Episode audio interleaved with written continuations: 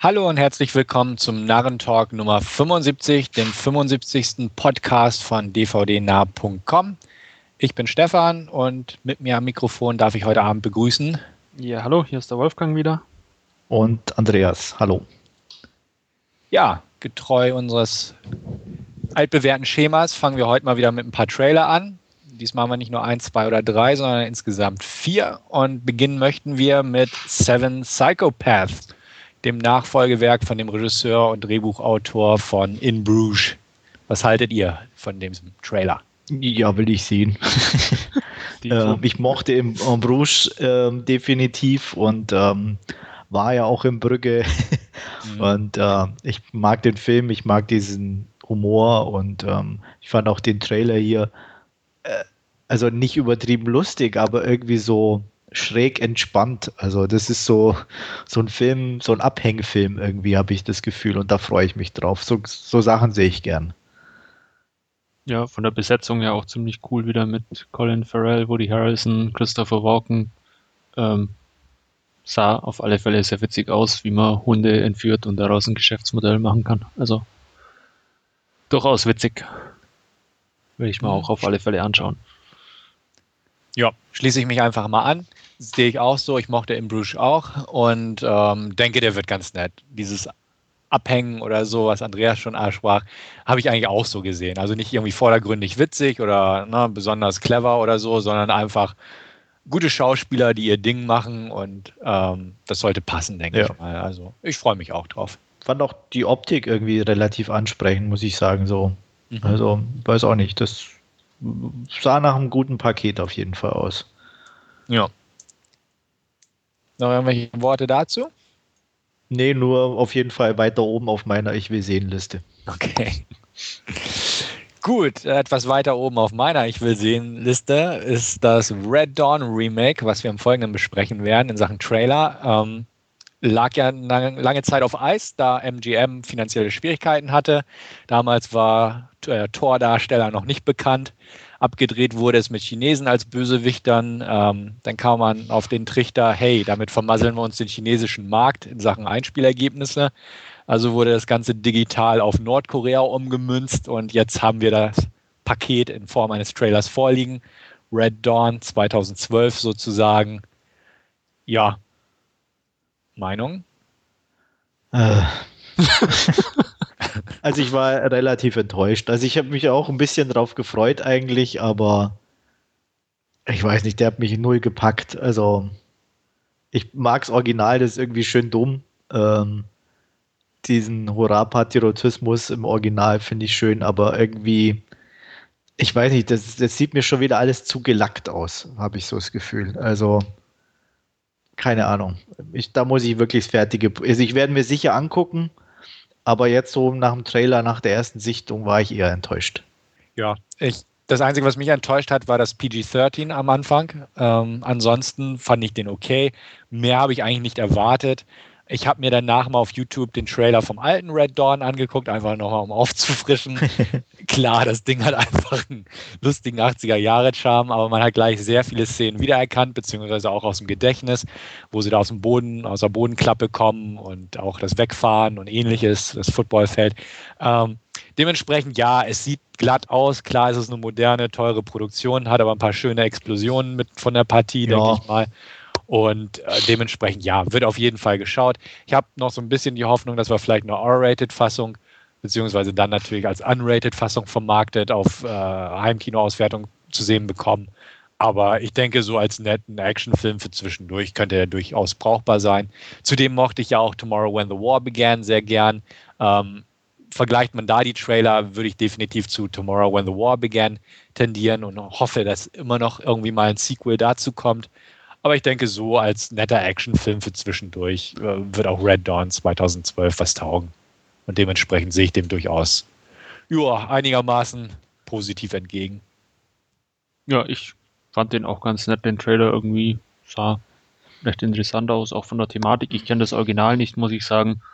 Oder nicht, Was? nicht bewusst zumindest. Wie geht denn sowas? ja. Ey, Patrick Swayze als Widerstandskämpfer, Ja, das echt, muss oder? man gesehen Ich- haben. Charlie Sheen ich und Jennifer Pat- Grey, bevor Dirty Dancing sie zusammengebracht Patrick Swayze kenne ich nur als Südstaaten-General in Fackeln im Sturm. Oh, Ja.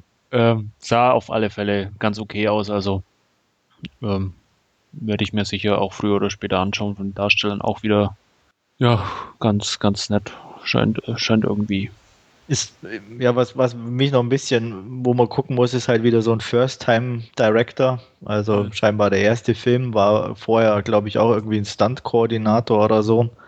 Mal gucken. Von daher könnte die Action passen. Ob es für einen Film reicht, werden wir wohl sehen. Ja. Der kleine Vorteil an der Geschichte, dass es so zwei Jahre im Schrank lag oder so, ist, dass ein paar Darsteller ein bisschen bessere Bekanntheit erlangt haben. Aber sonst, ja, den Hemsworth kennt man inzwischen, Josh Hudson, Hutcherson oder wie er heißt, ist dank Hunger Games jetzt relativ bekannt geworden. Aber Also, sonst, wird auf jeden Fall was am Einspielergebnis machen. ja, denke ich auch. lag der jetzt zwei Jahre oder haben sie da bei der Produktion irgendwie zwei Jahre gewartet irgendwie auf was Nee, der lag wirklich im Giftschrank, weil MGM halt die finanziellen Probleme hatte und keiner den rausbringen wollte. Genauso mit Cabin in the Woods, wo ja auch Thor mitspielt, sag ich mal. Die Mhm. waren ja alle einfach so lange unter Verschluss und werden jetzt nach und nach rausgehauen. Und dann natürlich diese Geschichte mit dem äh, China wird zu Nordkorea. Das hat natürlich auch noch ein bisschen gedauert, bis sie das übergepinselt haben, sag ich mal, digital. Aber sonst, ja, sonst lag er wirklich fertig irgendwo abgedreht. Ja, mal gucken. na dann sind wir mal gespannt Wo man, denke ich mal, auch gespannt sein kann, kommt Ende des Jahres zumindest in die US-Kinos und wird jetzt schon heiß diskutiert oder kontrovers, wie auch immer, ist Zero Dark Thirty, das Nachfolgewerk von Catherine Bigelows Oscar-prämierten Hurt Locker, ebenfalls wieder von Bigelow hinter der Kamera als Regisseurin und von Mark Bowl wiederum verfasst das Ganze und hier beschäftigt sich dieses Gespann, also Drehbuch-Regie-Gespann, mit äh, ja, dem Aufspüren von Osama bin Laden. Fange ich einfach mal an. Ähm, Projekt interessiert mich total. Ich mochte den wahren Fall, also die wahre Begebenheit dahinter. Ich hatte auch mal eine Doku geguckt, die ich sehr interessant fand, mit vielen Sachen, die ich einfach nicht wusste. Ähm, zum Beispiel, wie lange man einfach ähm, dieses Versteck von Bin Laden beobachtet hat, ehe man sicher sein konnte, dass er es eventuell ist, so ungefähr. Wo ich eigentlich damals, als ich die Ereignisse da in der Öffentlichkeit entfaltet haben, gedacht habe, die sind relativ schnell reingegangen, aber äh, Wahrheit waren die monatelang eigentlich drumherum positioniert und waren sich einfach nur nicht sicher und wollten keinen internationalen Zwischenfall hervorrufen. Ähm, also wie gesagt, es gibt da einige sehr interessante Hintergründe, meiner Meinung nach. Grundsätzlich weiß man, dass ich dieser ganzen Geschichte sehr zugetan bin ähm, und freue mich dementsprechend jetzt einfach mal auf die filmische Aufarbeitung, zumal es ja schon im Vorfeld ein bisschen Ärger gab, dass da zu viele Geheimpapiere für veröffentlicht wurden, beziehungsweise dem Filmteam zur Verfügung gestellt wurden. Also denke ich mal auch, dass es ja ein paar interessante Details geben wird. Ähm, klar wird es auch Richtung Patriotismus tendieren, das bringt so ein Film irgendwo mit sich, obwohl ich glaube, das wird nicht so stark ausgeprägt sein, da Hurt Locker ja eigentlich auch bewiesen hat, ähm, dass es anders geht. Ähm, definitiv ein Must-See für mich, freue mich drauf. Und das war jetzt der erste Trailer. Im zweiten oder so werden wir vielleicht ein bisschen mehr zu sehen bekommen. Aber Interesse ist definitiv da.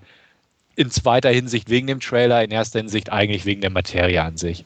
Ja, ich werde man auch ansehen, auf alle Fälle, insbesondere eigentlich aufgrund ja, des Vorgängers, wie du schon gesagt hast, Stefan, aufgrund von The Hurt Locker, der ja auch sehr gut war, an dem wir ja auch im Podcast, glaube ich, schon besprochen hatten und auch bei allen, wenn ich mich da jetzt richtig erinnere, sehr gut Mhm. ankam irgendwo und von daher, ähm, ja, aktuelles Zeitgeschehen ja irgendwo auch, oder wenn auch schon ein bisschen vorbei jetzt wieder, aber wird bestimmt auch eine, eine interessante Aufarbeitung des Themas, von daher auf alle Fälle auch Pflichtprogramm bei mir. Ja, definitiv. Ähm, ich bin jetzt zwar nicht so irgendwie wegen der Materie interessiert, sondern eigentlich auch wegen Hurtlocker eher und weil ich denke, Bigelow ist eine gute Regisseurin. Ähm, und ähm, ich mochte die Optik. Ich kann mir noch nicht vorstellen, ob es so interessant sein wird, irgendwie, oder wie die, die eigentliche Story drumherum ist, weil im Endeffekt wie du schon sagtest, Stefan, es ist eigentlich viel beobachten.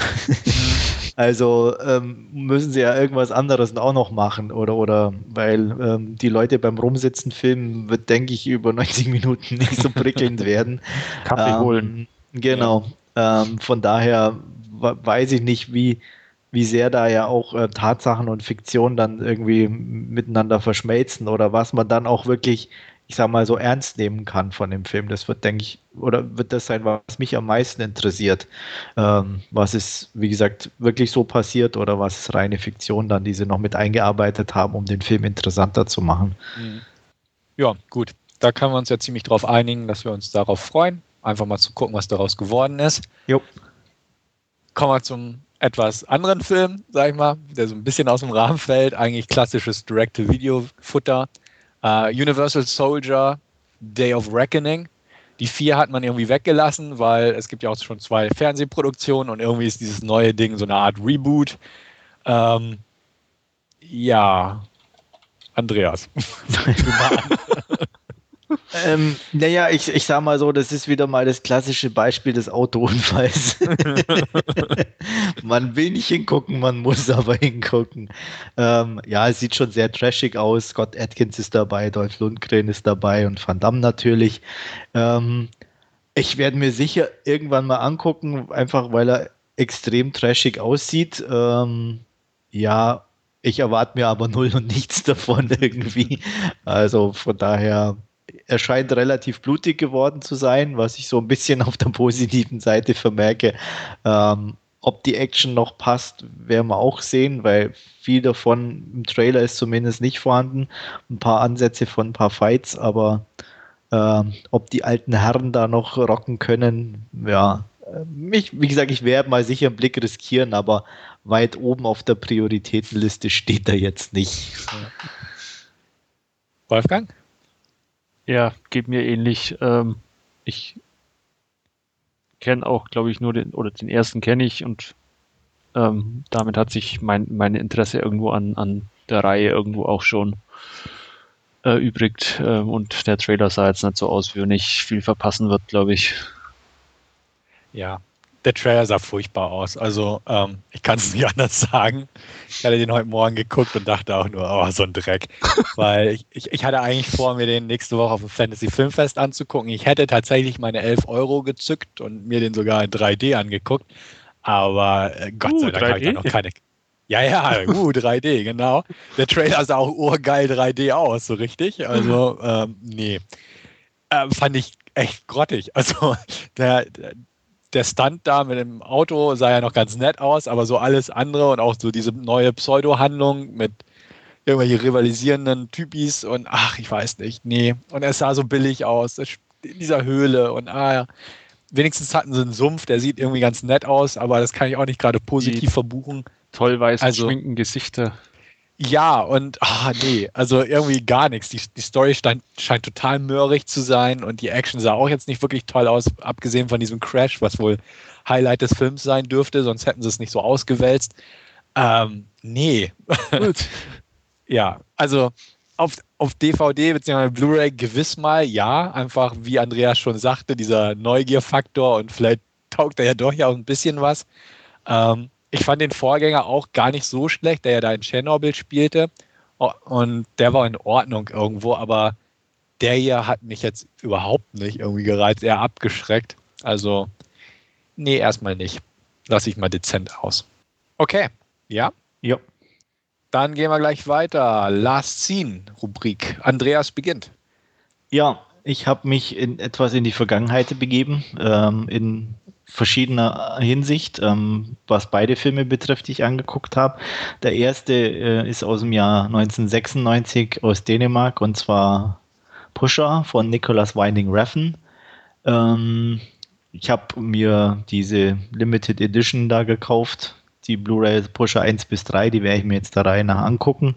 Ähm, ja, was soll man sagen? Also wer sich nicht für europäisches Kino interessiert, wie du, Stefan, darf gerne warten, bis irgendwo ein Remake kommt. Ich glaube, da ist ja sowieso eins in der Mache, wenn mich ja, nicht alles täuscht. Auch, sogar von europäisches. Also ja, ich glaube, britisches Remake. Ich meine äh, auch. Und äh, Reffen hat, glaube ich, so auch seine Finger mit drin. Mhm. Ähm, es ist auf jeden Fall ein sehr rauer Film, in Anführungsstrichen, was nicht nur die Optik betrifft, auch, auch die Sprache und die, ähm, die Musik. Äh, also geht mehr so ein bisschen auch in die Punk-Richtung, auch von, vom Feeling her, was transportiert wird.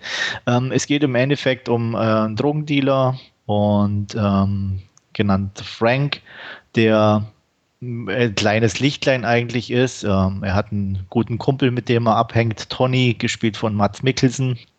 Und ähm, Frank wird gespielt von Kim Bodnia, den der eine oder andere vielleicht ähm, auch kennt aus ein paar dänischen Filmen.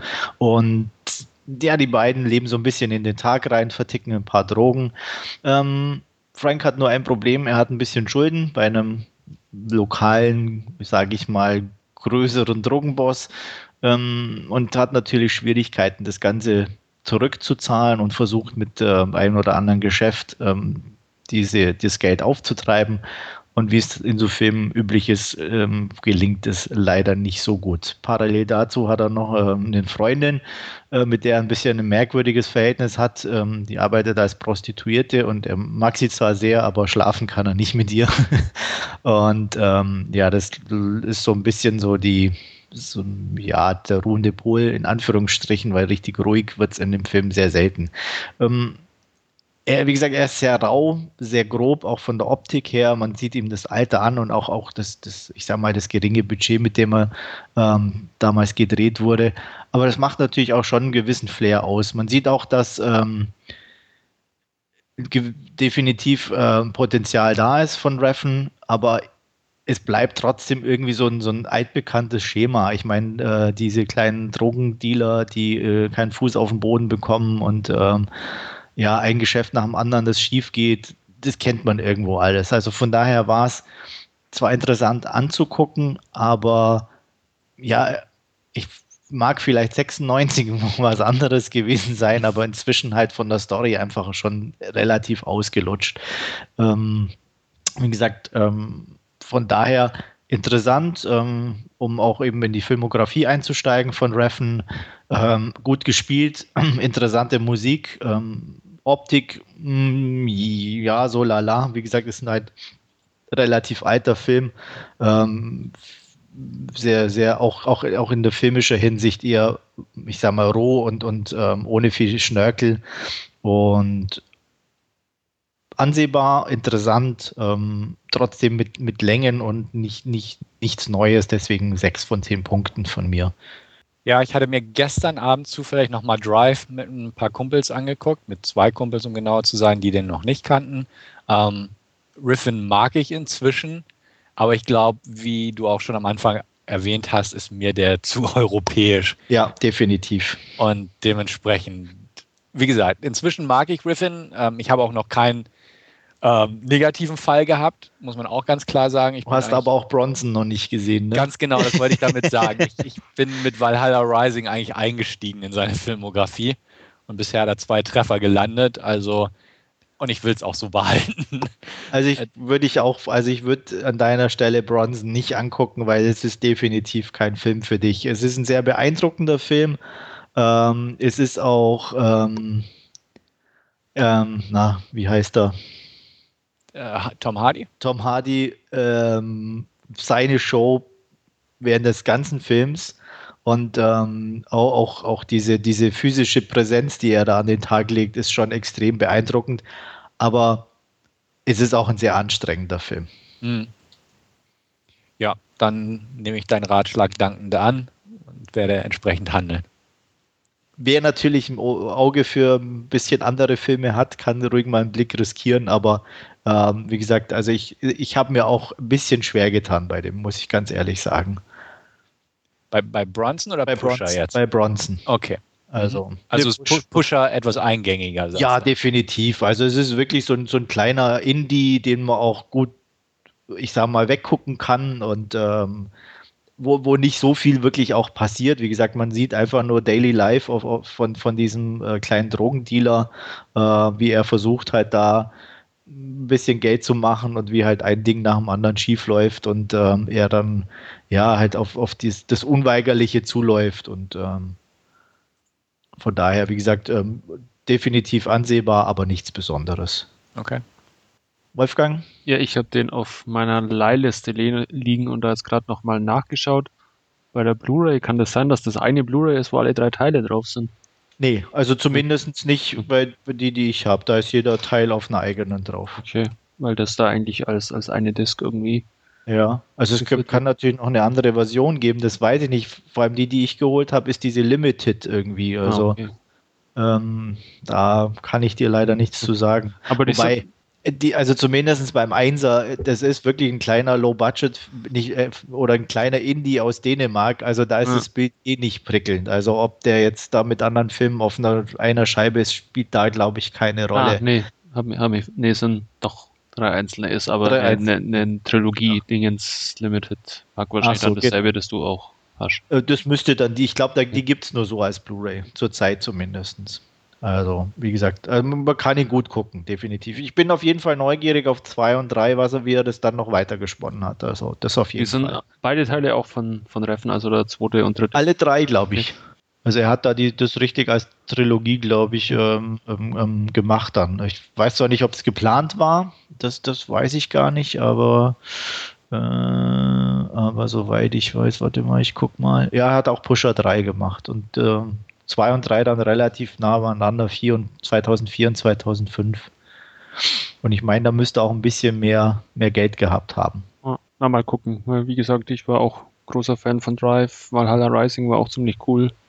Deswegen, wie gesagt, war für mich auch so, so ein Grund, einfach zu sagen, okay, ich will jetzt die Pusher-Filme auch sehen. Ähm, Bronzen ist zwar jetzt nicht in klassischen Hinsicht ein guter Film, oder wo ich sage, den würde ich empfehlen, aber er war definitiv auch beeindruckend in, in einer gewissen Art und Weise.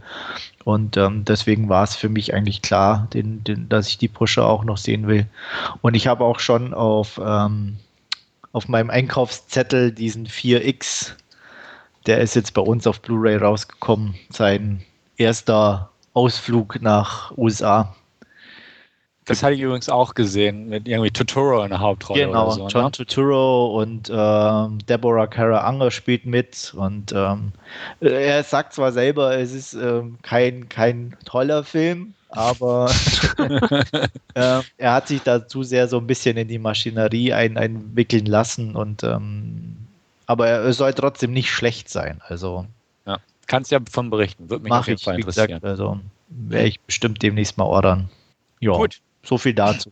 Ja, ähm, aber du hast ja auch schon einen zweiten Titel vorbereitet. Genau, und ich habe gesagt, es ging etwas in die Vergangenheit, ähm, äh, Vergangenheit relativ, weil mein nächster Titel zwar von 2011 ist, er aber sich um ja, die Geschichte des Kinos dreht. Und zwar habe ich mir Hugo oder Hugo Cabré im Original angeguckt äh, von Martin Scorsese. Und äh, wie soll ich sagen, also es ist natürlich äh, nur für, für Freude des Kinos im wahrsten Sinne des Wortes. Ähm, also es ist kein, wie soll ich sagen, also es ist teilweise schon sehr kitschiger Film, muss man auch ganz klar sagen. Ähm, ich mochte ihn trotzdem, weil er einfach schon so ein bisschen diese, diese Magie des Kinos in einer gewissen Art und Weise einfängt und auch transportiert, was, was Scorsese so, so dabei fühlt oder beziehungsweise wie er Kino empfindet. Und das hat er schon sehr interessant umgesetzt. Das Ganze spielt hauptsächlich in äh, an einem Pariser Bahnhof, äh, wo ein ähm, Junge die Uhren repariert, der da mehr oder weniger zufällig äh, gestrandet ist. Sein Papa war Uhrmacher, kam bei einem Brand ums Leben.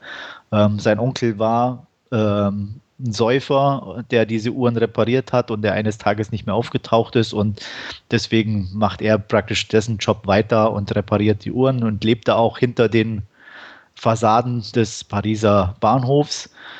Ähm, es gibt noch ein, verschiedene Läden an diesem Bahnhof und in einem sitzt ein älterer Herr, gespielt von Ben Kingsley, der Sachen repariert und so kleine Spielsachen macht und ähm, dem klaut er immer wieder kleine Schrauben, weil sein einziges Vermächtnis von seinem Papa ist so ein, ja, kleiner Roboter in Anführungsstrichen, der nicht funktioniert und den er unbedingt reparieren will. Ähm, ben Kingsley überrascht ihn eines Tages und ähm, zwingt ihn mehr oder weniger dazu, ihm zu helfen, seine Sachen zu reparieren, wo er sich natürlich relativ gut anstellt. Ähm, sein, seine Enkelin, in Anführungsstrichen, ähm, ist gespielt von Chloe Grace Moretz. Ähm, Hugo auch sehr zugetan, weil sie fühlt, dass sie mit ihm irgendwelche Abenteuer erleben kann und ähm, ist aber auch gleichzeitig ein bisschen vorsichtig, weil ihr Opa ähm, ganz strikt gegen Kino und jegliches Abenteuer ist und ähm, ja, der kleine Junge ähm, das Einzige, an was er sich erinnern kann, sozusagen, ist, dass er immer zu seinem Geburtstag mit seinem Papa ins Kino gehen durfte und das war das Größte für ihn, wo, es gibt auf der Welt. Ähm, mehr will ich gar nicht dazu sagen zur Inhaltsangabe. Es gibt natürlich ein paar Irrungen und Wirrungen und ähm, der Junge ist immer auf der Flucht, ähm, Hugo Cabret und ähm, vor allem von dem ähm, Polizist am Bahnhof, der von Sasha Baron Cohen gespielt wird und zwar ziemlich gut, wie ich finde, äh, so in einer eben sehr eigenwilligen Art und Weise. Ähm, ich habe den in 3D zu Hause geguckt, ähm, mit meiner Frau zusammen. War eigentlich der erste, den ich jetzt bewusst in 3D gekauft und geschaut habe, weil ich auch gelesen habe, dass er schon extra dafür ausgelegt und designt ist und man muss sagen, das stimmt. Also äh, die Magie macht schon einen Großteil in 3D aus. Ähm, ich würde jetzt nicht sagen, dass 2D dann äh, gar nicht wirkt, aber man, man sieht es schon an vielen, vielen Einstellungen, dass es extra ähm, für, für, für diese Szenen ähm, so, so angelegt ist. Ähm, es ist, wie gesagt, eine schöne Hommage an das Kino, ganz klar, was mir auch sehr, sehr gut gefallen hat, aber er hat auch einen dicken Packen zu tragen, muss ich sagen. Es ist manchmal wirklich extrem kitschig. Das war das eine. Und ähm, ich bin nicht warm geworden mit den beiden Hauptdarstellern, den kleinen. Und zwar auch mit Chloe Grace Moretz und Asia Butterfield, der den Hugo spielt. Der hatte schon in The Boy in the Striped Pyjama mitgespielt und mich da schon nicht begeistert. Das ist so, wie soll ich das beschreiben? Dieses wenn du Kindern sagst, jetzt tu mal so total, ähm, wie wenn ich das total flashen würde oder so überrascht, diese riesen Augen und was aber oft gleichzeitig irgendwie total gefaked wird, wirkt. Und das legen die beiden permanent irgendwie an den Tag. Und das kann ich irgendwie nicht ab. So sehr ich den Film auf der einen Seite mochte, aber dieses, boah, ist das toll, oh, dieses mit den aufgerissenen Augen, das ist, finde ich, immer so extrem übertrieben und äh, wenn das nicht wirklich passt oder in dem Moment eine wirkliche Überraschung ist, wirkt es einfach nicht. Und da sind beide darstellerisch nicht gut genug, um das zu verkaufen, in meinen Augen. Und das hat mich schon immer wieder ein bisschen rausgerissen, so aus diesem Flair, den der Rest vom Film eigentlich schon versprüht. Ähm, und die Story selber ist jetzt auch nicht so prickelnd oder so. Was wirklich schön ist, ist diese, die, das Beginn des Kinos äh, von, von ähm, ähm, Georges Méliès, der diesen äh, Mann im Mond, äh, mit, wo dieses klassische Bild mit der Rakete im Auge von dem Mond ist, äh, diese Stummfilm und so, die, diese, diese Rückblenden oder diese Filme da zu sehen und, und die Geschichte drumherum, die zwar erfunden ist, aber trotzdem äh, relativ sympathisch umgesetzt wurde. Und ähm, wie gesagt, die Optik ist wirklich sehr, sehr klasse und auch in 3D hat er wunderbar funktioniert und ist, ich sage mal, für mich sogar eher ein Beispiel, wie, wie schönes 3D funktionieren kann, im Gegensatz zu, zu Avatar oder so, der mich in der Hinsicht bis auf ein paar Szenen relativ kalt gelassen hat. Ähm, fand ich den hier in 3D schön anzugucken. Kein Muss, aber es passte zu dem Film und zum Flair. Ähm, ich habe lange überlegt, was ich da für eine Wertung geben soll, weil es ist, wie gesagt, sehr schwierig. Ähm, aber ich bin dann doch, wie gesagt, aufgrund der, der Euphorie und, und ähm, der Hommage ans Kino und weil es wirklich ein paar schöne Szenen gibt, bei einer 8 von 10 gelandet. Ich muss ja gestehen, an mir ging der bis jetzt völlig vorbei. Irgendwie. Ja. Allerdings klingt das natürlich jetzt dann doch sehr interessant, was du auch. Also ich würde ihn schon mal auf, also ich sage mal, kaufen nie, würde ich nicht empfehlen, aber auf einer Leihliste, auch, ich weiß, auch in 2D, ich würde ihm zumindest mal eine Chance geben. Also auch auf die Gefahr hin sage ich dir ganz ehrlich, dass du ihn ziemlich scheiße oder langweilig findest. Ähm, aber wie gesagt, weil es so ein bisschen auch die, die Geschichte vom Kino und ähm, so ein paar wirklich schöne Sachen mit drin hat. Ähm, und wenn man sich dafür interessiert, würde ich ihm auf jeden Fall eine Chance geben ist der von, vom Flair her, oder ich weiß nicht, ob du Midnight in Paris gesehen hast, der nee. auch in diese äh, Rückblenden in das alte Paris teilweise. Den habe ich nicht gesehen. Nee, da, da wollte ich jetzt sagen, fragen, ob der vom Flair her vielleicht ein bisschen vergleichbar ist oder so, weil den fand ich sehr gut. Ja. Aber also es ist schon, also man sieht nicht so viel von Paris eigentlich. Also man sieht nur eigentlich hauptsächlich diesen Bahnhof und äh, wenn er aus dem Fenster guckt, eigentlich nur so von oben. Also es spielt wenig, also es gibt eigentlich nur zwei Hauptschauplätze, einmal den Bahnhof und die, die Wohnung von äh, dem Ben Kingsley. Ähm, mehr an, an Schauplätzen gibt es nicht. Und von daher siehst du Paris eigentlich wirklich nur von oben. Okay. Ja, mal, mal gucken. Ich glaube, ich werde man mal ausleihen. Ähm, reicht völlig, ja, wie gesagt. Ähm, aber ich, sage, wie gesagt, wenn, wenn man ein bisschen ein Auge für hat oder sich dafür interessiert, würde ich ihm eine Chance geben. Ja. An mir ist er nicht unbedingt vorbeigegangen bislang, aber er hat mich nicht wirklich interessiert, muss ich sagen. Das hat sich jetzt auch nicht wirklich geändert nach deinen Ausführungen. Ähm, ich hatte viel Positives drüber gelesen, viel Mäßiges, ähm, aber die Materie interessiert mich einfach. Ja, so und die muss einen interessieren, weil sonst ja. ist der, da hast du völlig recht, dann würde ich ihn auch nicht gucken, weil der geht sonst wirklich komplett an dir vorbei. Mhm. Ja, die Befürchtung hatte ich auch irgendwie. Ähm, du hast es jetzt nochmal bestätigt. Ich mag Chloe Moretz. Ich weiß, du hast schon immer irgendwelche Probleme mit ihr. Nee, nicht direkt Probleme. Ich, Kick-Ass finde ich sie toll. Also da passt ja. super rein. Sonst habe ich, ich weiß gar nicht, ob ich sonst noch irgendwas mit ihr gesehen habe. So, okay. 500 Days of Summer. Was habe ich gesehen? 500 Days of Summer, oder? Echt, war die da dabei? Ja, da spielt sie okay. irgendwie die kleine Schwester von. Achso, das war aber auch noch vor Kick-Ass, ne? Da war sie ja noch kleiner, ja. glaube ich. Ja, ja. ja aber gut, da habe ich die, da habe ich sie noch nicht bewusst ja. wahrgenommen, von daher kann ich nichts zu sagen. Ja. Aber, aber wie gesagt, hier, das Let also, Me In hast du bestimmt gesehen. Bitte, was habe ich gesehen? Let Me In? Ja, genau ja, da, da, da war sie okay, aber da war schon dieser Ansatz von diesen, oh, große Augen, weißt du, so dieses, ähm, ja, also das war so, und hier ist nochmal eins draufgesetzt, so, aber ich nehme an, auch ein Teil natürlich dem Regisseur geschuldet. So Martin Scorsese kann ich mir vorstellen, so du bist jetzt total geflasht mhm. und das ist so toll und äh, stell dir vor und ne und äh, das wirkt alles ein bisschen aufgesetzt. Deswegen ah, ja. hat es mich nicht, wie gesagt, das ein bisschen rausgerissen immer und ähm, mir ein bisschen von, von dem Charme und den Flair kaputt gemacht. Mhm.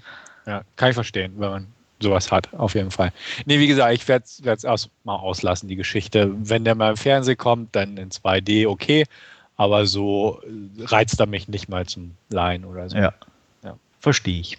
Okay, dann ist ja gut. Und ich habe fertig. CI, CI hast du doch auch gesehen, oder? Was habe ich Andreas, gesehen? CI mit äh, Jessica mit, Alba, da spielt sie nämlich auch mit die Chloe Moretz. Ja, die, die hat schon CI echt viel ich, gemacht. CI habe ich nicht gesehen. Du hast nicht das CI-Remake gesehen? Nee, nicht, dass ich, also Jessica Alba gucke ich nicht. Ja, ja, aber das ist trotzdem ganz gut, der Film. Sag sogar ich und ich mag Jessica Alba auch nicht. Ja, ja, heim, heimlich. Ja, ja natürlich, klar, ja, ja. Ach, die hat auch im also Texas Chainsaw Massacre, ne Quatsch, Blödsinn, im äh, Amityville Horror Remake hat sie auch mitgespielt und so, die hat viele B-Movies gemacht. Ja. Ich habe dir auch mal einen Film zugeschickt, Andreas, ähm, mit ihr, den du wahrscheinlich auch noch nie gesehen hast, den ähm, Hollowed Ground. Nee, der liegt immer noch da. Ja, das mal ah, mich drüber und denk, so, so, ah, so gehst du mit, mit Stefan, Stefans ja. Gaben ja. um. Obwohl in, in, dem Film ist sie richtig schlecht, muss ich auch sagen. also ich habe auch dann zu Kritik geschrieben, also da gibt es eine Szene, die ist so grauenhaft gespielt. Ähm, die, die haut einen nicht nur raus, die haut einen um, so ungefähr. Also ja, da, da war sie echt schlecht. Aber sonst finde ich die eigentlich ganz brauchbar. Gut, wie auch immer. Ähm, machen wir weiter mit Andrea, Quatsch, Blödsinn, Wolfgang. Ähm, der hat uns mal wieder was Asiatisches vorzustellen und danach im zweiten Teil seiner Last Scene-Rubrik auch was Amerikanisches. Yeah. Auch was für dich dabei, Stefan, dann. Wunderbar, schön. Ähm, aber anfangen, wie gesagt, möchte ich mit was Asiatischem und zwar habe ich mir Love in the Buff angesehen von Pang Ho Choing. Ähm, das ist das Sequel zu ja, Love in a Puff, der 2010 erschien bei Love in a Puff. Die Titel kommen gleich noch, ich habe noch was Witziges zum Titel. Äh, Love in a Puff geht es eigentlich darum, wie sich äh, Jerry und Jimmy, die von Miriam Yoing und John Yu gespielt werden, äh, kennenlernen. In Hongkong wurde ungefähr 2007 war es, glaube ich, das, das Rauchen in geschlossenen Räumen komplett verboten und man muss zum Rauchen immer ähm, auf die Straße gehen und ja, die Story im ersten Teil geht quasi darum, wie man, wie sich die beiden ähm, äh, an so einem Aschenbecher an der Straße, wo sie sich mit, mit den Kollegen aus den umgebenden Hochhäusern, Büros und Shops äh, gelegentlich treffen, eben kennenlernen und, und verlieben. Und ja, Love in the Buff, der zweite Teil, ähm, spielt jetzt einfach dann ein paar Monate später in, in ihrer Beziehung. Ähm, es ist alles nicht mehr so rosig ähm, und ja, das Ganze äh, fällt irgendwo auch, auch auseinander. Und ja, ähm, Jimmy arbeitet in einer Werbeagentur, bekommt ein Angebot nach äh, Peking zu gehen, äh, nimmt es auch an und ja, verabschiedet sich noch, noch kurz von, von Sherry und ja, setzt sich in, ins Flugzeug und ja, beginnt irgendwo sein neues Leben in, in Peking, lernt da auch unter anderem eine Stewardess äh, kennen, mit, mit der eine Beziehung anfängt. Und ja, wie es der Zufall eben so will, kommt, kommt Jerry eben auch nach äh, Peking, auch berufsbedingt. Ähm, ja, und man läuft sich, wie es so sein muss in so einem Film irgendwo auch eben über den Weg. Ähm, beide aber mittlerweile auch in, in einer Beziehung mit anderen Partnern. Äh, man ist aber trotzdem noch irgendwie zueinander hingezogen, möchte aber den anderen Partner äh, nicht verlassen, nicht verletzen, äh, beginnt eine Affäre im Hintergrund. Ja, wie das eben in, in so einer Romcom oder beziehungsweise Romanze beziehungsweise äh, Drama der Fall ist, äh, geht es ein bisschen hin und her.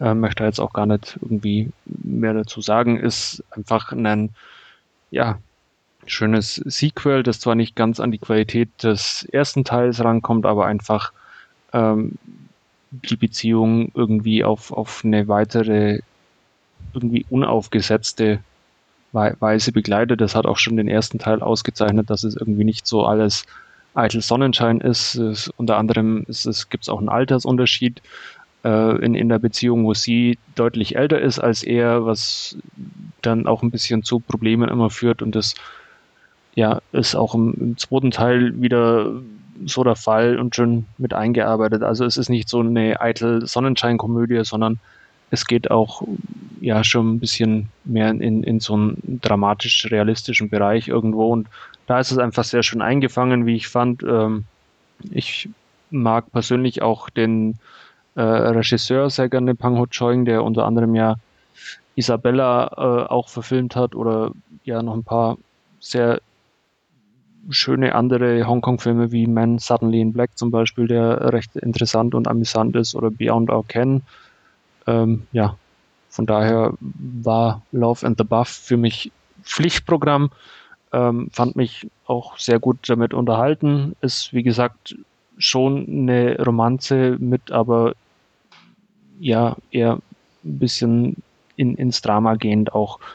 Ähm, wertungstechnisch würde ich ja den ersten bei 8 von 10 einordnen und den zweiten Teil dann ähm, 7 von 10 und jetzt noch äh, das ja, zum, zum Titel noch kurz das Witzige.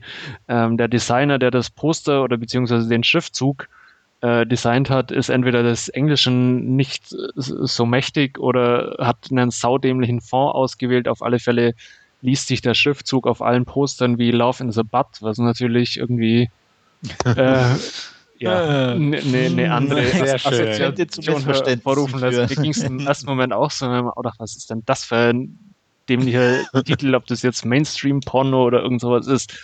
Aber äh, wie gesagt, das ist einfach nur der Fond saublöd ausgewählt und ähm, es ist in der Tat im heißt der Film aber Love in the Buff im englischen Titel und nicht Love in the Butt. Und wie hieß nochmal der erste Teil? Love in a Puff.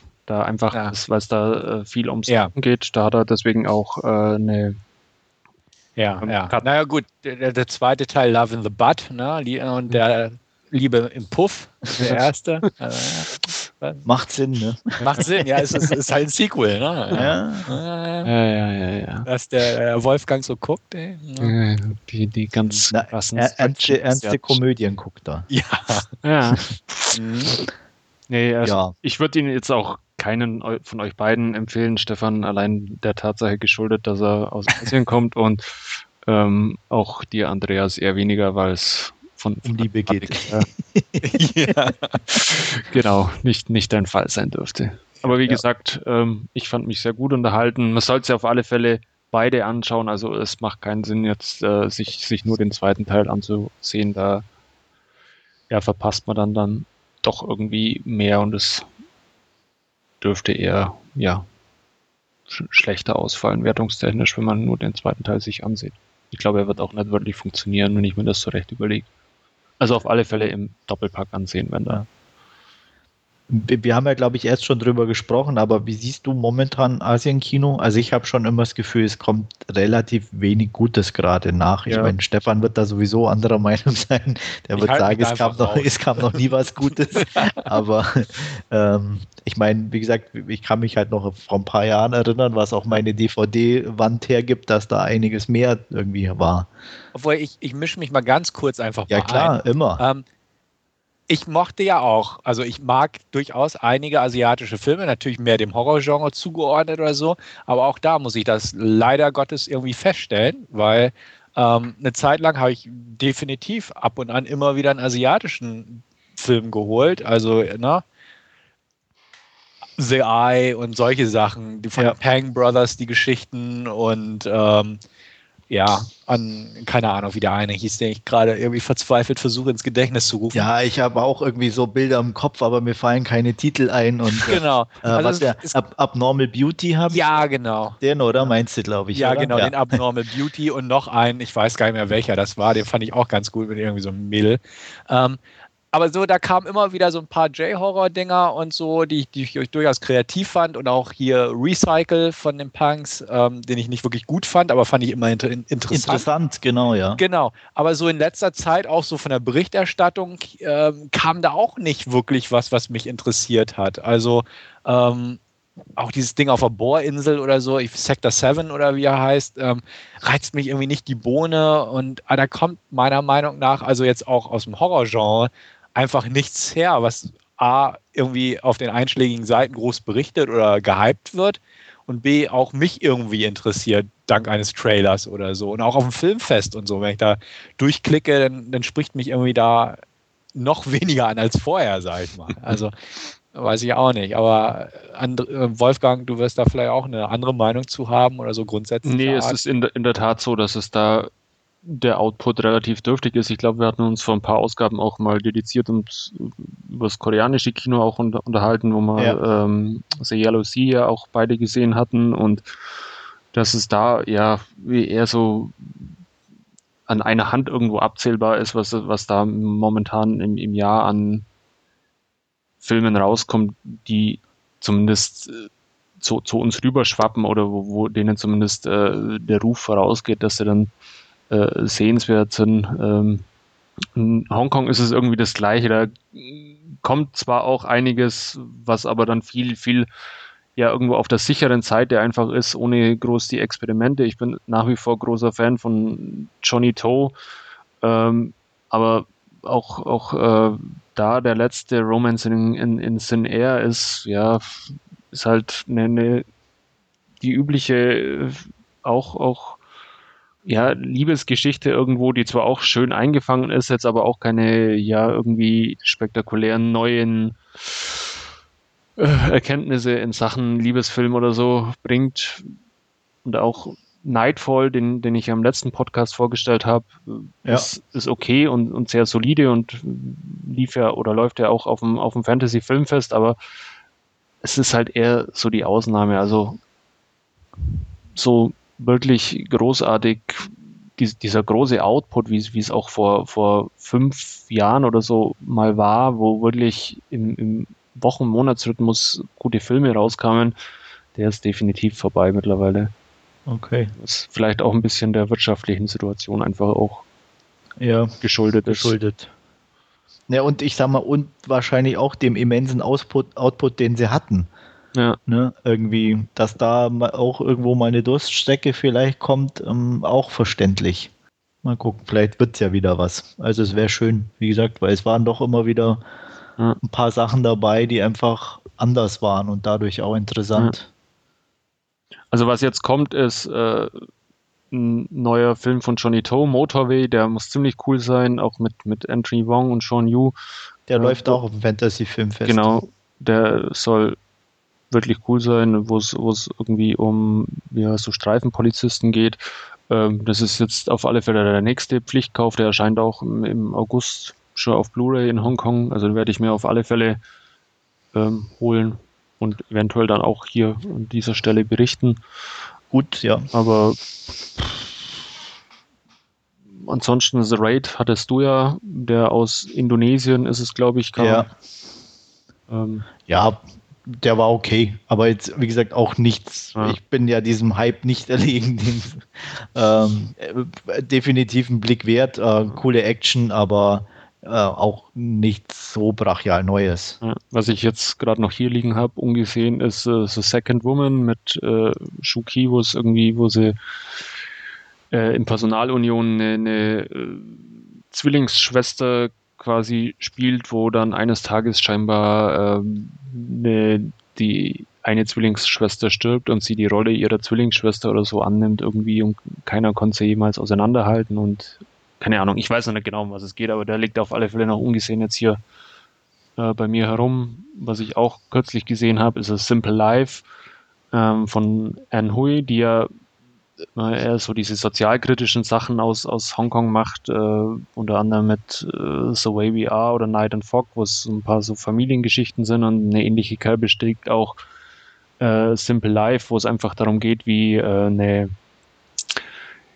ja, eine Hausmä äh, ein Hausmädchen, die seit 60 Jahren bei einer Familie arbeitet, einfach alt wird und, und einen Herzinfarkt hat und wie sich dann quasi die Rollen vertauschen, wo, wo das Hausmädchen, das sich quasi 60 Jahre um die Familie gekümmert hat, irgendwann dann der einzige Sohn, der mittlerweile noch in Hongkong lebt, äh, sich dann auf einmal um, um das Hausmädchen kümmern muss. Also der ist auch sehr berührend und aber wie gesagt, eher, eher die Ausnahme zu dem was, was sonst am großen Output oder nicht mehr so großen Output da ist. Na, bin ich auf jeden Fall neugierig auf Motorway und ähm, hoffen mal, dass demnächst ein bisschen mehr wiederkommt. Yep. Gut, aber für großen Output haben wir ja äh, das Hollywood-Kino und da kommen dann auch so schöne Sachen raus wie Setup, ähm, ja, den yes. ich mir ja. ebenfalls angesehen habe und die Besetzungsliste liest sich ja durchaus ganz interessant mit Bruce Willis, Ryan Philippi, äh, 50 Cent, Yo. äh, James Remar, Will Yoon Lee, keine Ahnung, wer, wer sie kennt, äh, den einen oder anderen Namen hat man dann doch irgendwo schon mal gelesen, aber ja, ähm, es bestätigt sich einfach mal wieder die Regel oder wenn die Liste der Produzenten länger ist als die Liste der Besetzung, dann kommt mal kein guter Film dabei raus. Ähm, und so auch bei Setup, wo es um ja, drei Schulfreunde geht. Oder nicht drei Schulfreunde, drei Freunde, die sich eben aus, äh, seit ihrer Schulzeit kennen. Einer davon äh, ist Vincent, der von Ryan Philippi gespielt wird. Und ja, die drei Jungs beschließen, ähm, einen ja, Diamantentransport zu überfallen, erbeuten Diamanten im Wert von 500, äh, nicht 500, von 5 Millionen Dollar. Und ja, ähm, wie es dann, wie sie quasi mit ihrem Überfall durch sind, äh, betrügt sie Vincent und ähm, ja, erschießt seine beiden wohl doch nicht so guten Freunde. ähm, eine, einen erwischt er, den anderen, der von 50 Cent äh, gespielt wird, äh, schießt er nur an. Ähm, der rettet sich dann ja zu irgendwie einem guten Freund, was auch immer, der ihm die Kugel aus der Schulter pult und ähm, ja, nach, nach einer tollen Szene, ja, sein, sein Kreuz ums Herz hat ihm scheinbar das Leben gerettet, bla bla bla, die Kugel abgefälscht und so weiter.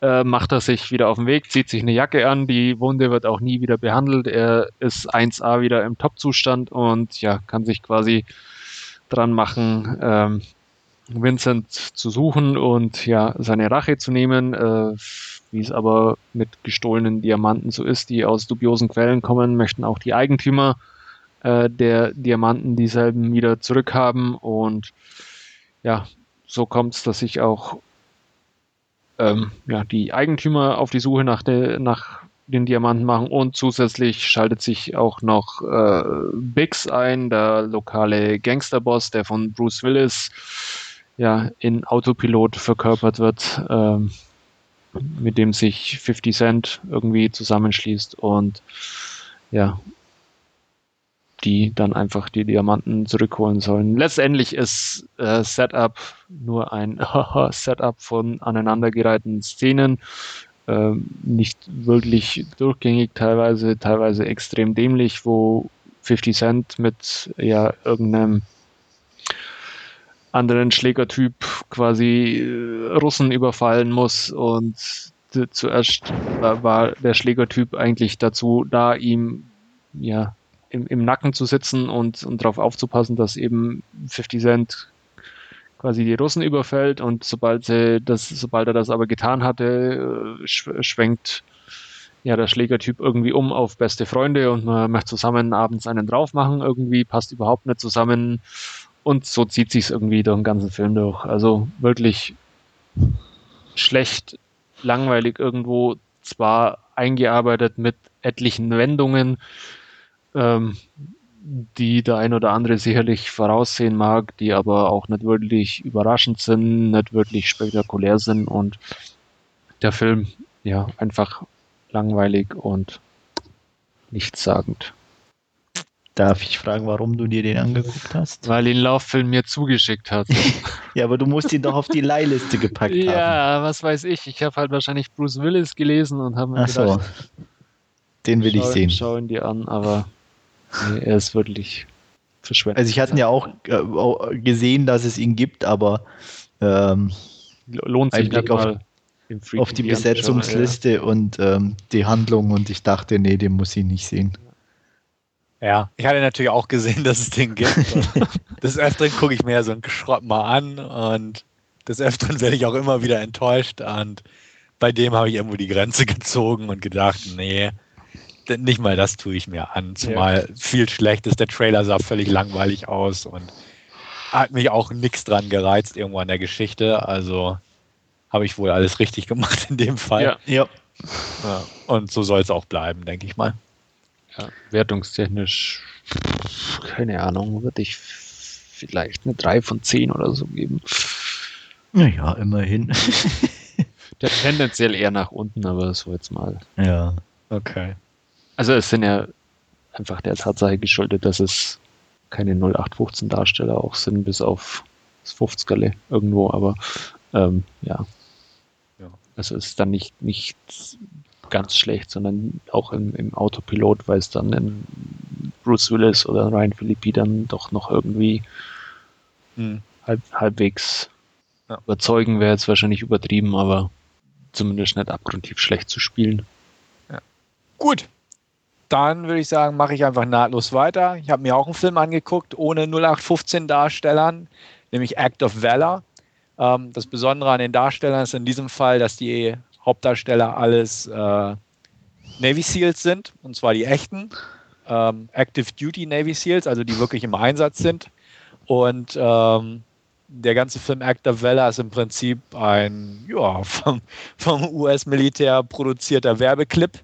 Ähm, aber durchaus unterhaltsam, um das mal vorwegzunehmen. Worum geht es? Es geht um eine Elite-Truppe der Navy SEALs, die ähm, verschiedene Missionen logischerweise durchzuführen haben und eine äh, dieser besagten Missionen ist es ähm, eine CIA-Agentin, eine eigentlich undercover tätige CIA-Agentin, die enttarnt wurde und gefangen genommen wurde, aus der Gefangenschaft zu befreien.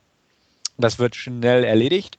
Ähm, Im Zuge dessen kommt allerdings über die ähm, gesammelten Informationen heraus, dass eine recht verzweigte Terrorzelle bzw. Terrororganisation mit verschiedenen Zellen ähm, fatale Anschläge auf die USA plant.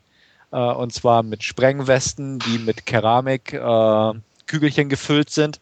Also man kann sie kaum an Metalldetektoren festmachen und ähnliches. Aber wenn halt so eine Weste mit den Tausenden von oder Hunderten von Kugeln in einer ja, dicht bevölkerten Gegend hochgeht, dann kommt es zu immensen Schäden. Das muss natürlich verhindert werden. Das Ganze läuft international ab, weil da verschiedene ähm, Terrorhelfer im Spiel sind. Und ähm, so folgt eine ja, Kette von verschiedenen Einsätzen, wo dann fieberhaft daran gearbeitet wird, halt die Einreise in die USA zu verhindern und die fatalen Anschläge dementsprechend.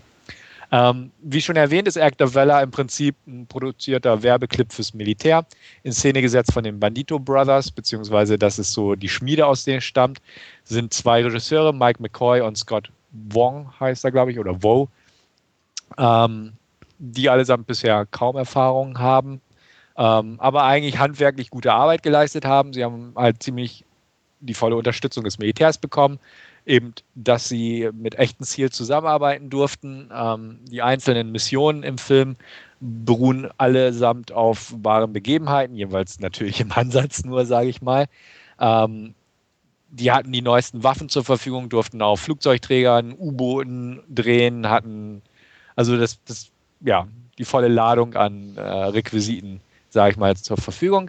Ähm, das gibt dem Film durchaus, ich sage mir jetzt mal, den Anschein von Authentizität. Das auf jeden Fall einfach, weil es echt gehalten wird. Problematisch ist es natürlich, ähm, Active Duty Navy SEALs sind nicht gerade ausgebildete Schauspieler. Ähm, und das merkt man in manchen Szenen auch sträflich, sage ich mal. Ähm, die Emotionen bringen sie halt nicht wirklich rüber. Klar, im Einsatz bewegen sie sich klasse und das hat auch schon durchaus einen realistischen Feel äh, beziehungsweise ein realistisches Feeling an sich, aber halt schauspielerisch lässt der Film halt nach. In Nebenrollen gibt es ähm, durchaus ein paar bekannte Gesichter. Nestor Serrano spielt mit, den man nicht nur aus 24 kennt, und Rosalind Sanchez, die in Without a Trace eine tragende Rolle hatte. Das Ganze funktioniert eigentlich erstaunlich gut. Wichtig ist einfach, dass man im Auge behält oder im Hinterkopf behält, was man hier für einen Film präsentiert bekommt. Ähm, klar, also er macht kein Geheimnis darauf, dass er im Prinzip äh, ein Werbefilmchen fürs Militär ist. Und ähm, wenn man das ausblendet bzw. parat hat im Denken, dann funktioniert der Film durchaus gut. Denn ähm, in Sachen Action-Szenen weiß der Film wirklich gut zu unterhalten. Die sind sehr cool inszeniert teilweise. Wir haben ein paar CGI-Einsprengsel, aber nur in, wirklich auffällig bei einer Bootsexplosion, aber auch nur unscharf im Hintergrund. Ähm, ansonsten ist halt viele viel Handmade-Action, was ganz gut funktioniert und auch cool aussieht. In Szene gesetzt wurde das Ganze, ich sag mal, ähm, so wie sich ein junger Mensch heutzutage, der seine Zeit vor Call of Duty verbringt, Kampfeinsatz vorstellt. Also Ego-Shooter-Perspektiven, ähm, ja, eigentlich alles so, was man aus diesem Film, äh, beziehungsweise, Entschuldigung, Spielen kennt. Ähm, und dementsprechend auch sehr ansprechend für solche jungen Leute sozusagen. Ähm, mir gefiel der Film besser als erwartet, weil er auch jetzt nicht so extrem patriotisch ist, wie man meinen könnte. Natürlich ist er patriotisch, ganz ohne Zweifel, aber nicht so übermäßig dick aufgesetzt, hatte ich immer das Gefühl. Ich habe den auch in der Gruppe geguckt, die vorher auch teilweise schon mit den Augen drehten und meinen, oh Gott, was tun wir uns jetzt an? Ähm, aber wir waren durchweg eigentlich der Meinung am Ende, also als, als Actionfilm funktioniert er gut, weil einfach durch, durch die Production Values, sage ich mal, durch die U-Boote, durch die, die Schnellboote und so, ähm, wirkt er definitiv besser als so die üblichen Direct-to-Video Special Forces Filme, die man so kennt. Ähm, er ist cool gemacht, also handwerklich echt in Ordnung.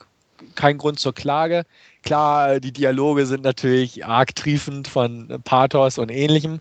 Ähm, natürlich gibt es auch eine Beerdigung, die dann halt zelebriert wird mit den üblichen ne, äh, Salutschüssen in Zeitlupe und solche Geschichten gehört alles mit dazu. Aber die Action, wie gesagt, äh, für die ich mir den Film eigentlich auch angeguckt habe, die rockt eigentlich ganz gut und die funktioniert. Die, die Firefights sind cool gemacht, sind cool in Szene gesetzt und ähm, man hat viele Explosionen. Es gibt halt einige Szenen, wo auch mit echter Munition geschossen wurde, also wo Fahrzeuge durchsiebt werden und alles. Das hat man im Making-of gesehen. Ähm, das kommt schon ganz cool rüber einfach. Und dementsprechend kann ich dem Film all jenen empfehlen, die sich jetzt nicht so blenden lassen von dem, ja, Hurra-Patriotismus, sage ich mal, den man erwarten könnte. Ähm, klar, wer nicht auf USA, deren Weltanschauung und solche Sachen steht, ähm, dem, dem, dem wird der Film auch nichts abgewinnen. Aber ich sag mal, allen Call of Duty-Fans und ähnliches kann man auf jeden Fall mal einen Blick zusprechen, beziehungsweise auch ans Herz legen. Als Actionfilm ist er durchaus brauchbar. Ähm, ich gebe ihm eine gute 5 von 10, äh, einfach weil ich auch sehe, ne, klar ist er sehr einseitig und ähnliches, aber er hat eigentlich echt coole Momente drin. Ähm, wirklich gute 5 von 10 auf jeden Fall. Kann man sich durchaus angucken. Er revolutioniert nichts, aber er hat mich durchaus einigermaßen passabel unterhalten. Und das passt schon ganz gut. Er geht mit 110 Minuten recht lang, muss man auch dazu sagen. Wirkliche Hänger hat er nicht. Ähm, aber er ist halt nicht so kurzweilig, wie er vielleicht hätte sein können. Äh, aber an sich ja, recht abwechslungsreich durch verschiedene Locations. Äh, ein Teil spielt in Asien, äh, ein Teil in der Wüste von Mexiko und an der Grenze und so. Und äh, ja, also wie gesagt, wer sich da so ein bisschen mit identifizieren kann, beziehungsweise Lust einfach mal auf einen Special Forces Film hat und einfach dieses amerikanische in Kauf nimmt, dem empfehle ich durchaus mal zumindest zu leihen. Das auf jeden Fall. Ich habe ihn gekauft und bereue es eigentlich auch nicht, obwohl die Wertung, wie gesagt, jetzt vielleicht da nicht den Anschein gibt, aber das passt schon so. Wie sieht's aus? Ja, steht definitiv auf meiner zu sehen Liste und ähm, über kurz oder lang landet er im Player. Ähm, ich meine, ich sage mal so, das, was du erzählt hast, entspricht ungefähr dem, was ich mir erwarte, nicht mehr, nicht weniger. Von daher, ähm, ja, ich hoffe, dass die Darsteller nicht gar so schlecht sind, wenn es echte Navy Seals sind. Ja. Mal gucken. Ja, der Vorteil ist, die meiste Zeit äh, laufen sie eh in Kampfdress durch irgendwelche Krisensituationen und ballern. Also ne, da, da fällt es nicht auf. Aber es gibt natürlich so die, die typischen äh, Szenen, so, ja, jetzt holen wir sie raus und meine Familie zu Hause und wir müssen das schaffen. und wo man auch denkt, ja, Jungs, ne, alles klar. Ich, ich weiß, vielleicht redet ihr am Einsatz auch so, aber hier merkt man, dass hier keine Schauspieler sind. Ungefähr.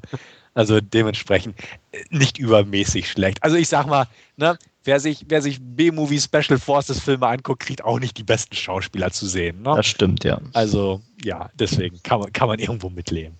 Wolfgang?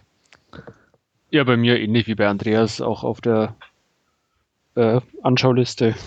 Aber jetzt auch nicht mit, mit hoher Priorität. Aber der Trailer sah an sich ja auch schon recht cool aus, wie sie da aus diesem Wasser auftauchen mit, mit ihren Nachtsichtgeräten oder was auch immer. Und ja, werde ich mir auf alle Fälle mal anschauen. Mach das.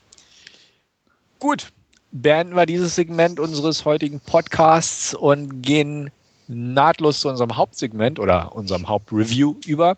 Da haben wir einen Film ausgesucht, den wir uns alle drei zu Gemüte geführt haben. Und Andreas wird uns jetzt A den Titel sagen und B, worum es da eigentlich geht. Ja, der Titel ist schnell erzählt, Underworld Awakening, äh, die inzwischen vierte, äh, der vierte Film aus der Underworld-Reihe, wobei man Teil 3 ja aufgrund der Begebenheiten in der Vergangenheit ein bisschen außen vor lassen muss. Ähm, Teil 4 setzt im Endeffekt nach Teil 2 Underworld Evolution ein. Die Menschen haben bemerkt, dass da Vampire und Werwölfe unter ihnen sind und haben nichts Besseres zu tun, als auf die Jagd zu gehen. Ähm, Celine wird gefangen genommen und eingefroren und erwacht zwölf Jahre später aus einer Kältestarre wieder ähm, auf ihrem netten äh, ja, Sarg, muss man ja schon fast sagen. Also in der Kältekammer steht Subjekt 1. Neben ihr gibt es noch ein Subjekt 2, das aber auch leer ist und ähm, sie sieht irgendwie plötzlich Gegebenheiten von irgendeiner anderen Person mit deren Augen, wo sie erst nicht einsortieren kann, ähm, flieht dann aus der antigen bezeichneten äh, Einrichtung, in der Experimente stattfinden, die sie noch nicht näher einordnen kann. Ähm, auf ihrer Flucht trifft sie mh, hm, ein kleines Mädchen namens Eve, äh, aus, durch dessen Augen sie auch die äh, Bilder gesehen hatte und zusammen mit ihr trifft sie auf eine überlebende Vampirfamilie, die angeführt wird von Thomas, gespielt von Charles Dance, der ihnen aber auch eher negativ ähm, zugetan ist. Dessen Sohn ist da ein bisschen anders drauf. Der will im Endeffekt Selene helfen und rausfinden, was in der Firma Antigen vor sich geht. Ähm, kurz danach, als sie da bei der äh, Familie eingetroffen ist, kommen aber einige nicht ganz so nette Lykaner und mischen das Ganze ein bisschen auf. Und Celine kann gerade noch fliehen. Ähm, Eve wird gefangen genommen und sie muss sich eben wieder in die äh, Einrichtung begeben, um das Mädchen zu retten. So viel zur Inhaltsangabe. Und jetzt seid ihr dran. Ja, nachdem ja. ich ja schon ein paar Worte drüber verloren habe, in einer vergangenen Ausgabe lasse ich Stefan noch mal den Vortritt. Okay. Ähm, ja, was soll ich sagen? Ähm, Underworld 1 mochte ich sehr gern. Fangen wir mal am Anfang an. Mochte ich sehr gern. Von jetzt kann es nur noch bergab gehen, oder? ja. Underworld 2 mochte ich schon weniger gern, weil es für mich eine bloße Aneinanderreihung von Actionsequenzen sahen, äh, war, die zwar alle gut aussahen und stylisch daherkamen und durchaus rockten, aber einfach nicht mehr brachten als Dauer-Action. Ähm, Teil 3 hatten wir ja auch irgendwie in einem Podcast auf jeden Fall mal besprochen war da schon wieder dank des Settings ein bisschen was anderes. Ähm, Teil 4, wie Andreas auch so schön formuliert hat, schließt nahtlos an Teil 2 an ähm, und bietet mir sehr viel oder hat mir persönlich sehr viel vom Gleichen geboten. Sprich, äh, hetzt von einer Action-Szene zur anderen und die Qualität leidet darunter. Mein Eindruck war, dass es ein sehr lieblos inszeniertes und konzipiertes Sequel war, wo man sich nach ein paar Jahren dachte, Mensch, wir müssen jetzt oder wir können jetzt durchaus nochmal einen hinterher schieben. Wir haben jetzt 3D-Möglichkeiten und wir haben Kate ne, Beckinsale wiedergewonnen für die Rolle. Ähm, also machen wir mal schnell eins. Ähm, was will das Publikum? Ja, ein paar 3D-Effekte und viel Action und Kate in ihrem schicken Anzug da. Ähm, das bekommt das Publikum auch. Ähm, leider hat mich das nicht packen können, ähm, wie schon der zweite Teil. Es ist alles ganz okay anzusehen. Die Effekte schwanken in ihrer Qualität auch hin und her. Die Action-Szenen sind ganz ordentlich wieder gemacht. Die Optik passt eigentlich auch. Ähm, Kate Beckinsale sah irgendwie recht alt aus, meiner Meinung nach. Das fand ich irgendwie so ein bisschen unschön, weil sie zum Beispiel im Total Recall jetzt deutlich besser aussieht, meiner Meinung nach. Äh, aber sie sah immer noch ganz gut aus, muss man dazu auch sagen.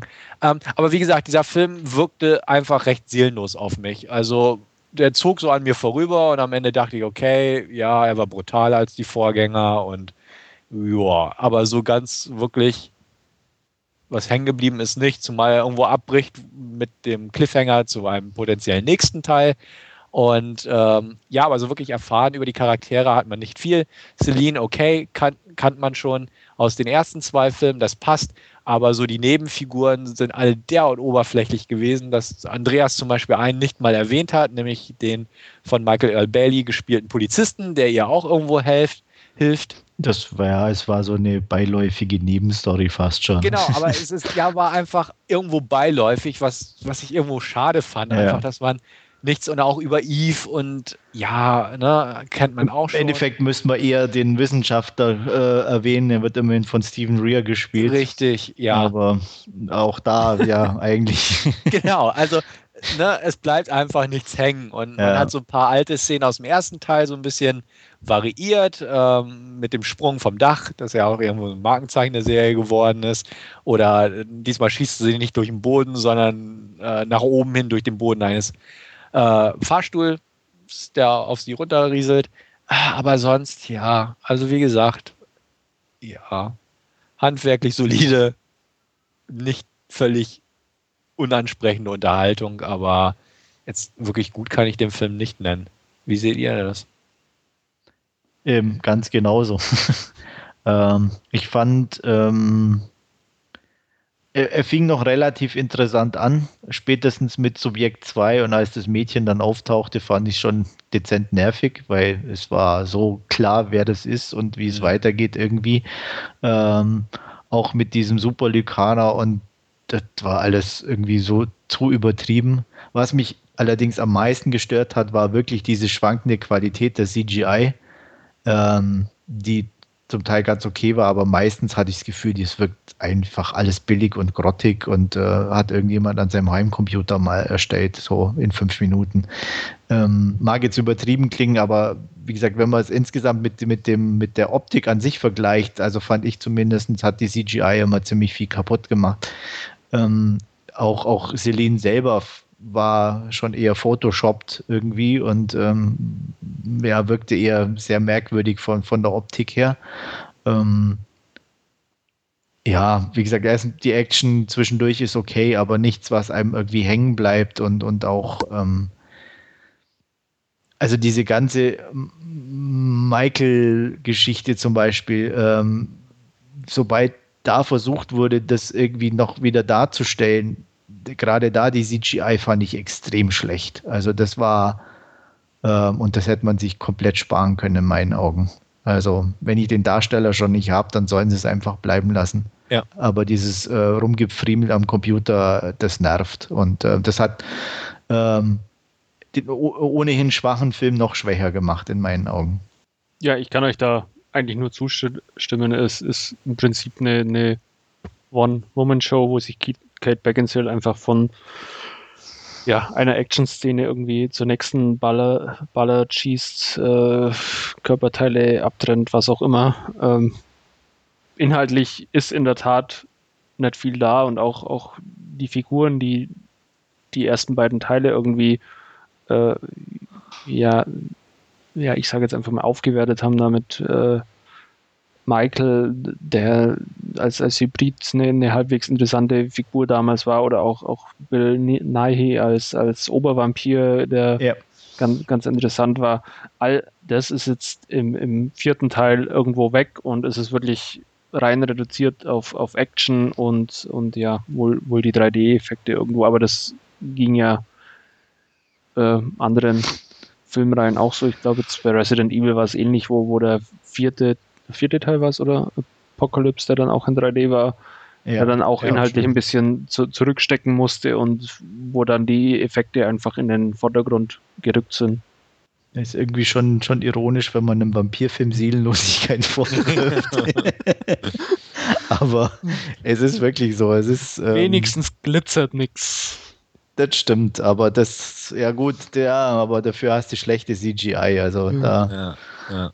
Ähm, also ja, ich muss, sa muss, muss sagen, äh, äh, entweder kann ich das extrem gut ausblenden, es ist jetzt allerdings auch schon eine Zeit lang her, dass ich den Film gesehen habe. Ich habe mir jetzt nicht neu angeschaut, aber ich habe es jetzt nicht wirklich so als, als störend und negativ in, in Erinnerung, die CGI-Effekte. Äh, nicht ja, alle, so teils, aber teils, ja genau. eben genau. Aber es kam immer wieder Szenen, wo ich mir einfach dachte, oh Jungs, bitte nicht. Also das könnte nicht euer Ernst sein. Ja. Ähm, wie gesagt, also primär diese Szenen mit Michael, aber auch so zwischendurch mal ein, zwei Sachen, wo, wo einfach, wie gesagt, in meinen Augen zumindest, ähm, vielleicht war, war ich da auch in dem Moment gerade irgendwie drauf fokussiert oder so, dass es mir aufgefallen ist, aber wo ich echt dachte, also für so einen Film, wo wo viel mit CGI gearbeitet wird, da so ein paar äh, Dinger rauszuhauen, das ist schon echt armselig. Und der Riesenlykaner war natürlich auch ja, äh, übertrieben. Ja, ja. Und, und, auch wie er da durch den engen Gang und so, der, also, oh, ähm, der Gag war ja so selten schlecht. Also ähm, ja. macht man wieder klein, damit man kaputt machen können. Genau. ja, das war alles so. Ähm, und auch eben so dieses Open End dann eben mit Michael und bla. Das ist ja. alles so auf dem nächsten Teil dann wieder.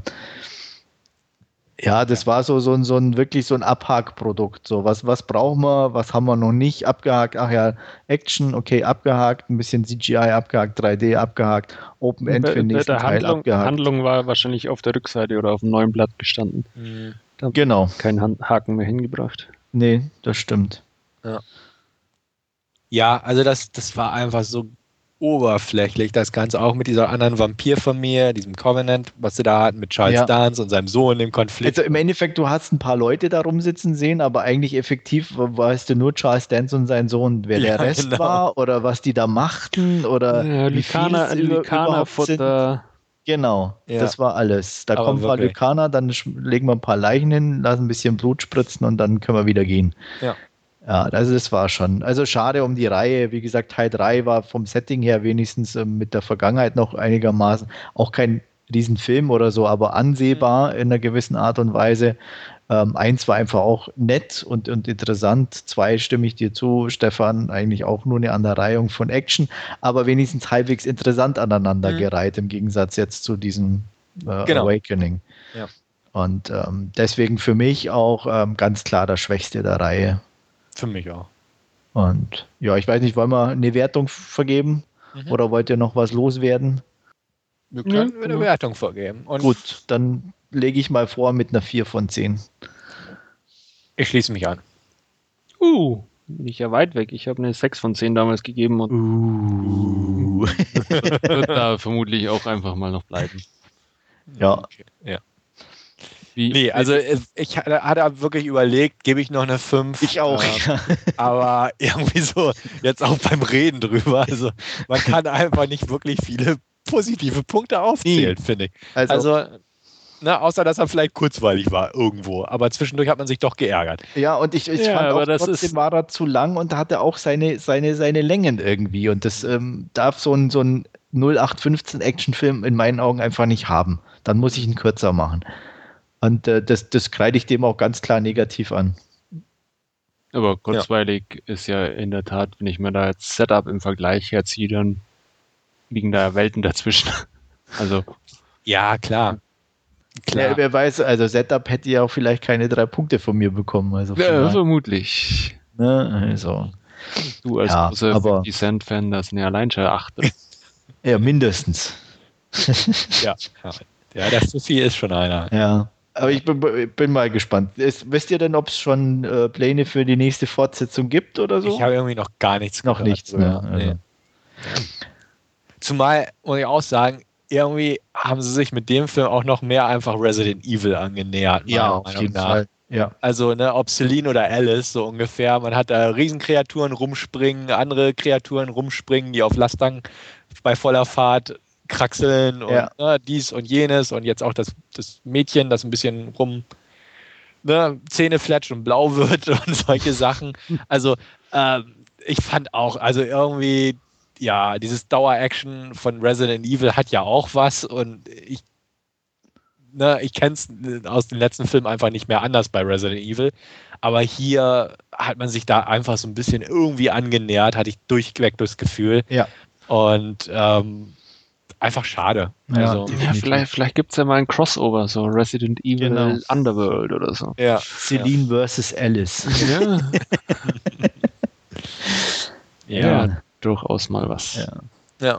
Na, das wird sowieso dann, aber muss man wirklich sagen, tolles Crossover, Lykaner und Vampire gegen Zombies, oder? Richtig. Also, wenn das nicht rockt. Uhuhu. Paul Anderson gleich mal eine E-Mail schreiben. Genau. Hab eine Idee für einen Superfilm. Ja, könnte rocken und du kannst ihn in 3D machen. genau. Ja. Und hast zwei coole Schnitten dabei. Genau. Yeah. Ja, mal, mal gucken, Ja. vielleicht macht das ja. Ja, ja. Zuzutrauen wäre es ihm. Und wir würden es alle gucken. Ja, definitiv. Ja. Also ich werde mir auch den nächsten Underworld Ja, ich angucken. auch. Also, ich werde mir auch den nächsten Resident Evil angucken, ich weiß es, aber Ja. man ist trotzdem dann enttäuscht, wenn es gar so schlecht ist. Und der war halt einfach schlecht. Ja, enttäuschend, definitiv. Ja. Hm? Ja. Noch was dazu? Nö, ich denke. Okay. Gut, dann sind wir schon am Ende angelangt. An dieser Stelle nochmal ein Gruß an unseren verschollenen vierten Mann. Äh, René, keine Ahnung, wo du heute ansteckst. so. Aber ja, vielleicht beim nächsten Mal wieder. Ansonsten hat mich gefreut, dass ihr zugehört habt und hat mich gefreut, diesen Podcast auch aufzunehmen. In diesem Sinne, bis zum nächsten Mal. Auf Wiederhören. Jo, bis dann. Ciao, ciao. Ja, und Renés Verschwinden mag vielleicht einfach auch der Tatsache geschuldet sein, dass wir an einem unüblichen Tag unsere Aufnahme heute gestartet haben. Von daher vielleicht einfach falsch im Hinterkopf abgespeichert. Aber nichtsdestotrotz, vielleicht klappt es beim nächsten Mal wieder. Und ja, auch von mir vielen Dank fürs Zuhören und bis demnächst. Ciao.